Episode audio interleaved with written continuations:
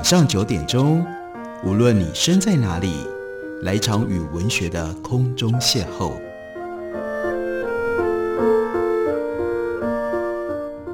杨照谈书，邀您一同遨游文学世界，认识古今中外的经典之作。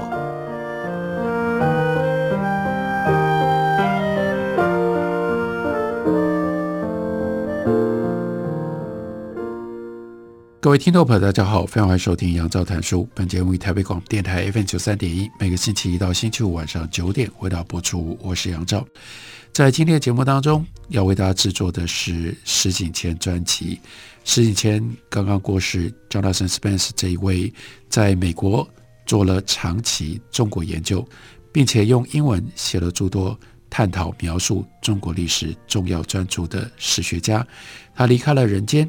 借由这样的一个消息，我们应该稍微更进一步的来了解一下，为什么他是这么重要的一个史学家，在他的史学著作里面，他都写了一些什么？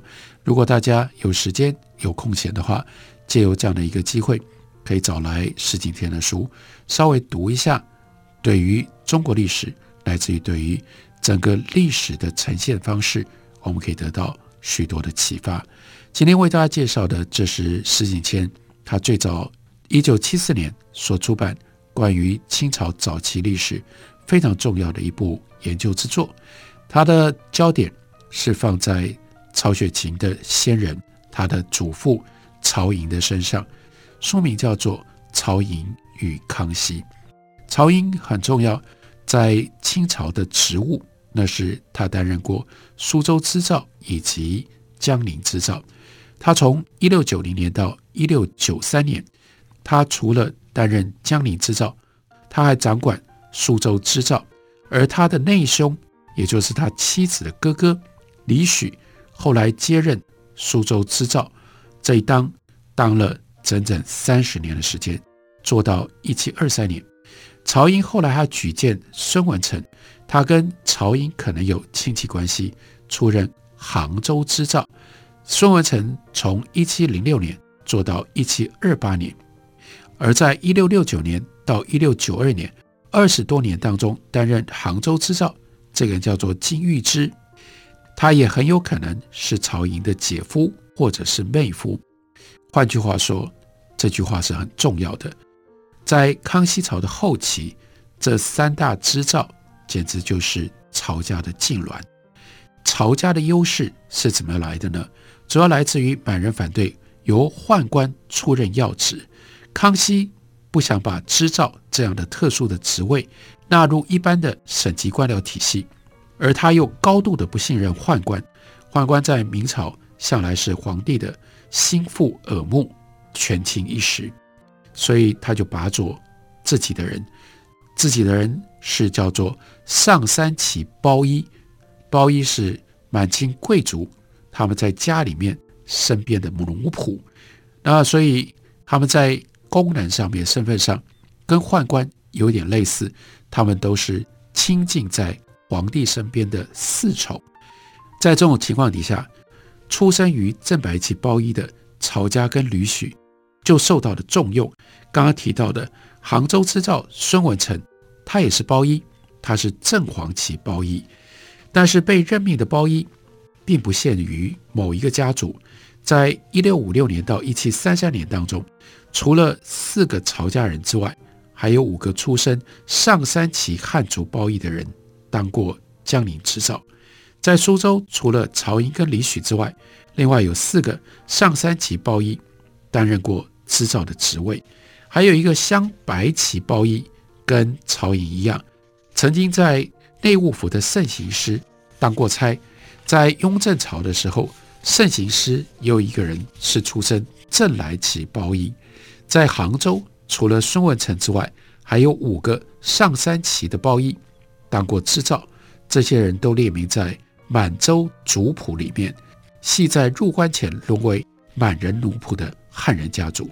织造这个职位由背景相同的一群人出任，这当然不是巧合，这是清初。满人皇帝决定要启用跟内务府有渊源的人的例子，而他们是作为皇家精英在各省的代理人，也能够跟汉人共处，因为血缘上面他们是汉人。一六六三年派任曹玺，这是曹寅的父亲，去署理江宁织造的上谕，里面就提到停差江宁、苏州、杭州织造，工部拣选内务府官各一员，九任织造，意味着行政管理上的重大改变。先前织造的任期只有三年，实际施行虽然不乏例外，但没有人九任织造的职务。也就没有人像曹家一样九任，而且专差，从工部官员改为内务府成员。这个改变也值得注意，因为织造的任命已经由常规的官僚体系转到皇帝自己的手里。虽然早在一六五二年就有包衣接掌织造的职务，但并没有出现这种三大织造全部都由包衣处理的这种现象。到了曹玺承命去处理江宁织造的时候，他的工作的细节已经确定。一六五一年以这样的规定决定了不同丝织造品的产量，用于各式诰命的颜色，还有丝线，诰命上满文或者是汉文确切的位置，还有符合不同等地的卷轴的样式。一六五一年的圣谕特别废除了旧制，旧制规定选定地方上的富家。来供应定额的织品，这种叫做简派的制度，意味着机户或者是堂长不再支付一半织品的金额，从而导致各种腐化的现象。此后，织造以朝廷库银来买丝招匠，支付相当的构思的金额，以及支付织匠的高薪。在曹玺任职期间，唯一的行政改革。是呈报定额之类的，都是这些小事。因为某一些品项生产过剩，所以必须要等到工部另外下定之后，才能生产某一些品项的丝织品。在运输方面的规定也有一些调整。新制规定，御用织品需要循陆路运到北京去，而官用织品则走价廉但是危险性比较高的水路。其中某一些调整是采纳。奏折当中的谏言，所以有可能是来自于曹玺的意见，但是曹玺的数里并没有明确的记载。官方的规定让人有行政规定甚为完备的印象，曹玺还有他的继任者似乎不必多加费心。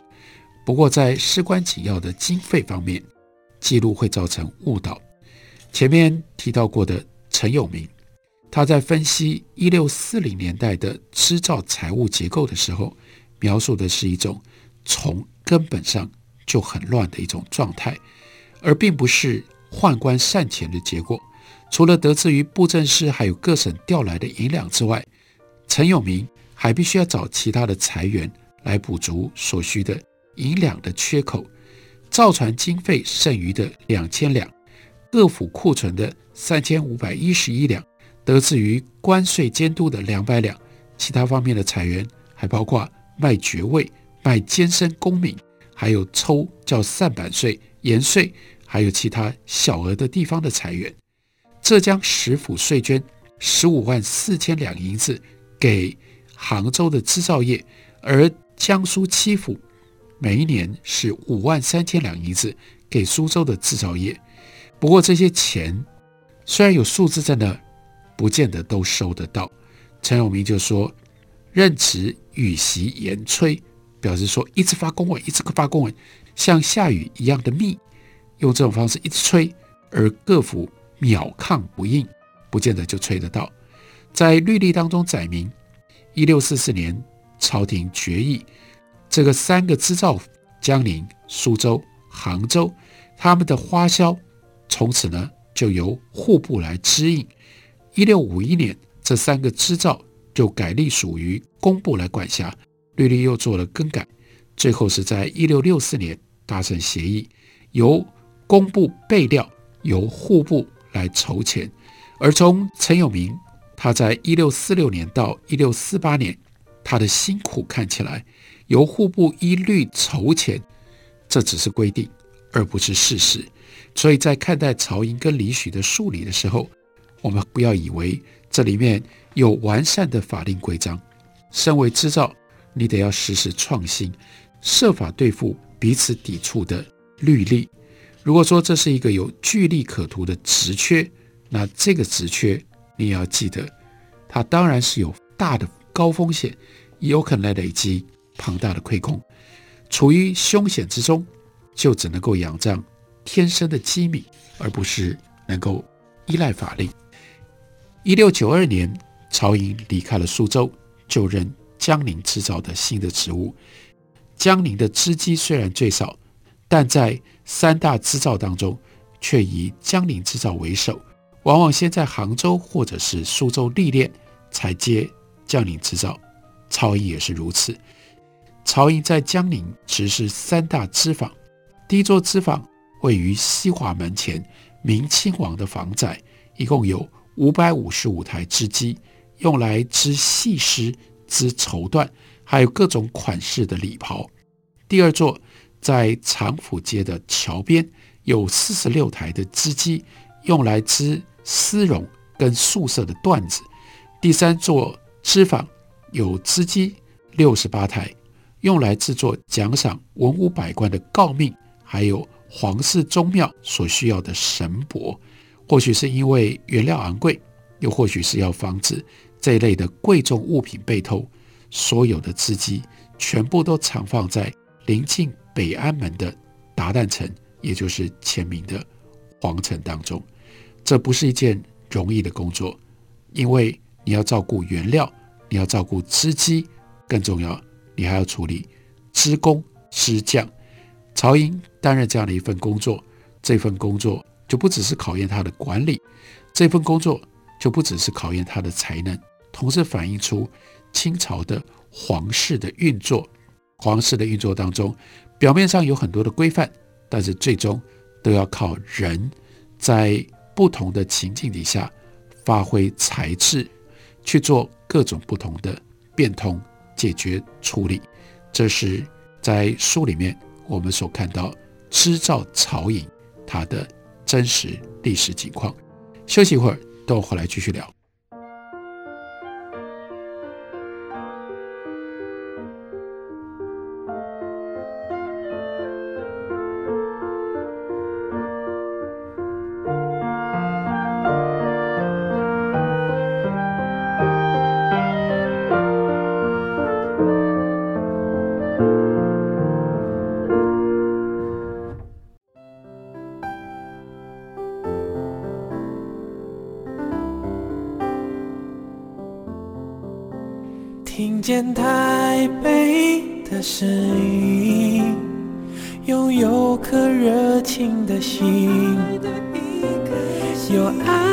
梦想的电台，台北广播 FM 九三点一。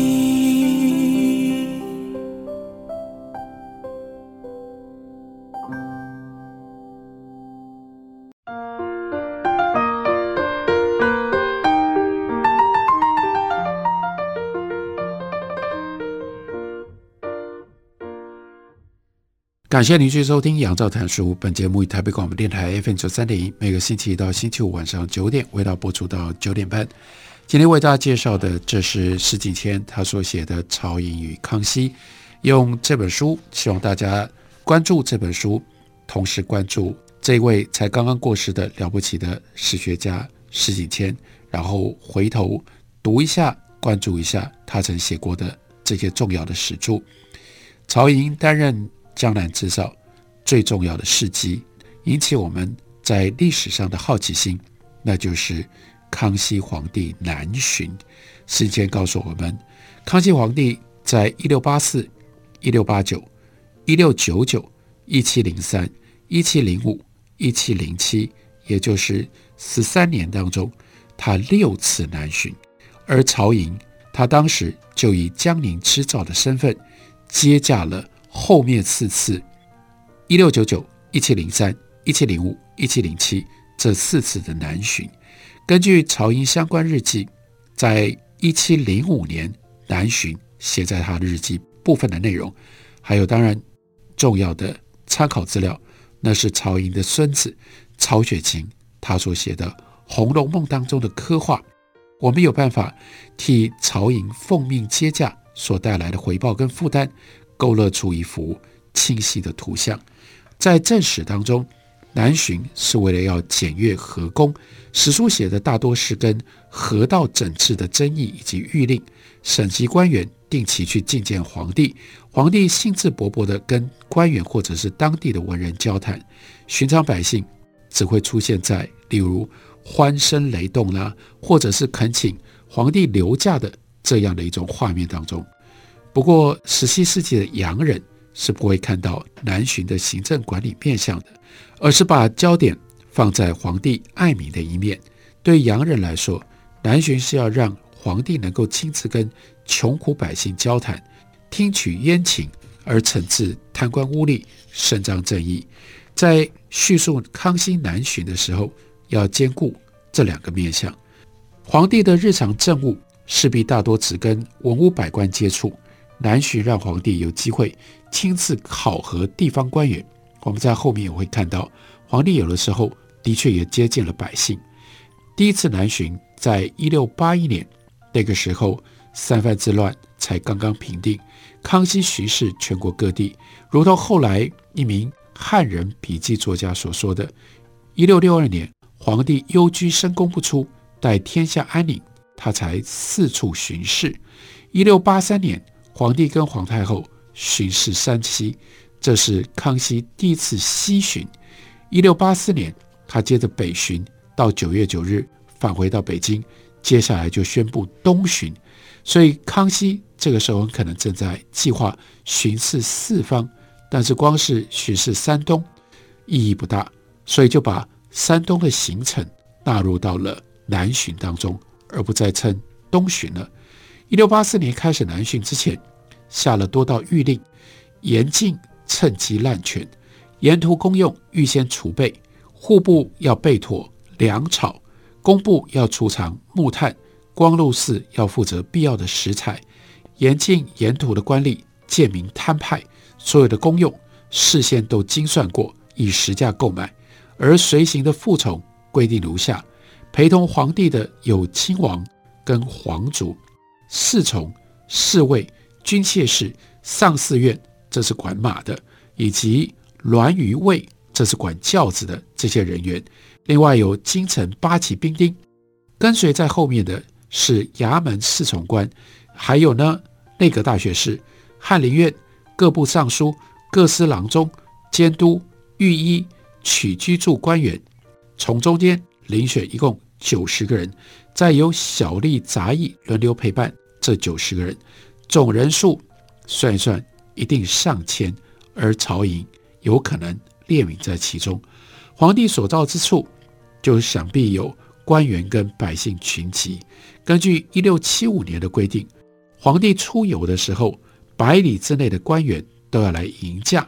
如果有违没来的，初犯罚一年俸禄，再犯贬降两级，并且调职。一六八四年，鸿臚寺官员遵守律令，先行骑马指挥百里内的官员，召集当地的乡绅跟市民。跪迎皇帝驾到，到离开，武将跟兵丁一样。一六八四年十一月五日，皇帝跟扈从离开了北京，寻陆路南行，途经永清县、任丘县、谢县。十一月十日，从护城县渡过大运河。第二天，山东省德州的官员跪迎皇帝圣驾。接着，很重要的是，皇帝要去登泰山。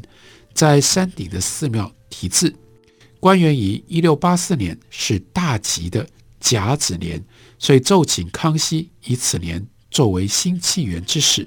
但是呢，康熙拒绝了，没有改元。康熙继续南行，过新泰县跟宜州，十一月二十四日抵达宿迁县大运河边。第二天，康熙在桃源县登船，就顺着大运河而下。改走水路，过长江，在十二月二日抵达了苏州。十二月七日到九日，康熙呢就待在江宁，并且从江宁循水路回桃源县，再走陆路回德州，依照原路线回到了北京。一六八五年一月三日，这六十天的行旅结束了，康熙皇帝回到了宫中。康熙这趟南巡，无疑是要衡量这些重要省份对于满人统治的态度，所以他审慎地安排巡行的路线。例如说，南巡绕过了一六四五年清兵屠城的扬州，他也没有前往经历惨烈战况的杭州。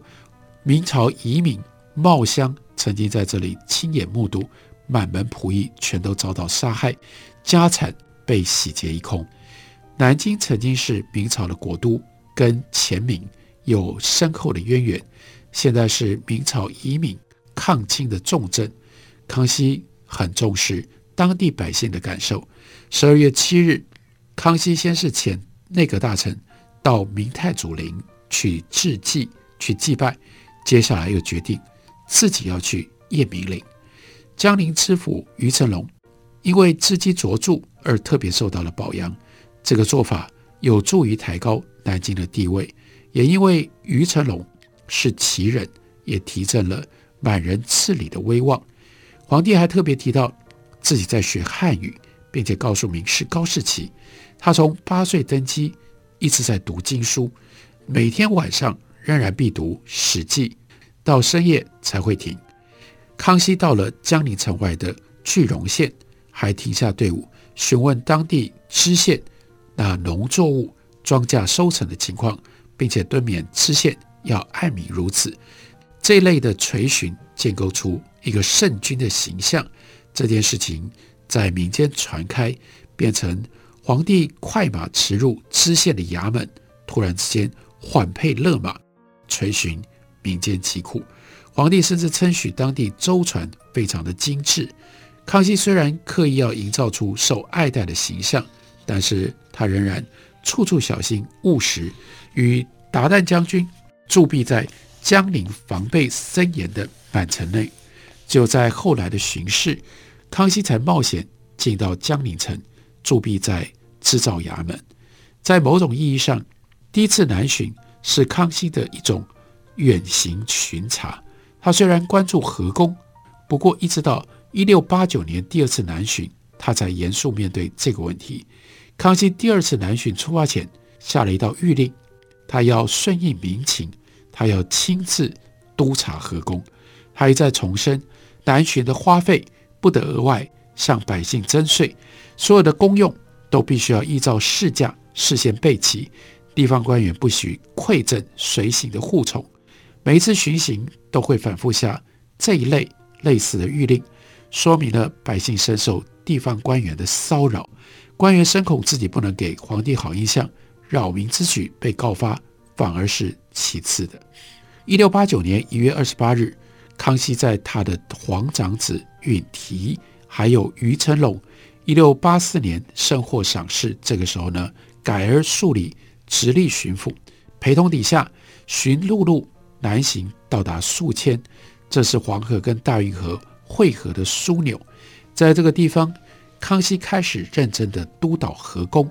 根据康熙朝的实录记载，他下马坐在河堤上，出河图，指示诸臣。皇帝的做法非比寻常，实录的措辞也异乎寻常。之后，针对河工进行了漫长的讨论。康熙就搭船巡视清河县，接着呢，顺大运河而下，过了长江。两天之后，到达苏州。二月二十八日抵达大运河的终点，那就是杭州。康熙本来想要继续南行去视察河工，不过到了杭州东南方几里以外的萧山县，这个时候接获奏报，那就是水位降到太低了，舟船没有办法通行，陆路也不好走。不论这个奏报是否属实，当然也有可能是官员唯恐皇帝。看到太多，知道太多，而故意捏造，不让皇帝去。但是皇帝接到奏报的说法，就在杭州，毕竟多待了两天，然后呢启程北行。三月十六号到三月二十一日，他停留在江宁。三月二十三、三月二十四，他到了扬州，然后即刻循大运河北上，花两天检视河工。四月七号抵达了天津，这一天是康熙的生日，所以皇太子允禛就率领诸皇子、满朝文武出京迎接，护送皇帝回宫。这是第二次南巡，花了七十天的时间。我们借由石景谦非常详细的历史的研究，重建了所有这些细节。所以，什么叫做康熙南巡？南巡要干什么？南巡都做了一些什么事？对于当时清朝朝廷的政治产生了一些什么样影响？乃至于后来的南巡，他又如何跟江南织造曹营有些什么样互动？这些细节都写在书里，非常的好看。不只是增加我们的知识，更进一步增加我们对于历史的体会，以及丰富我们理解跟看待历史的眼光。这本书是十几天的作品《曹寅与康熙》。感谢你的收听，明天同一时间我们再会。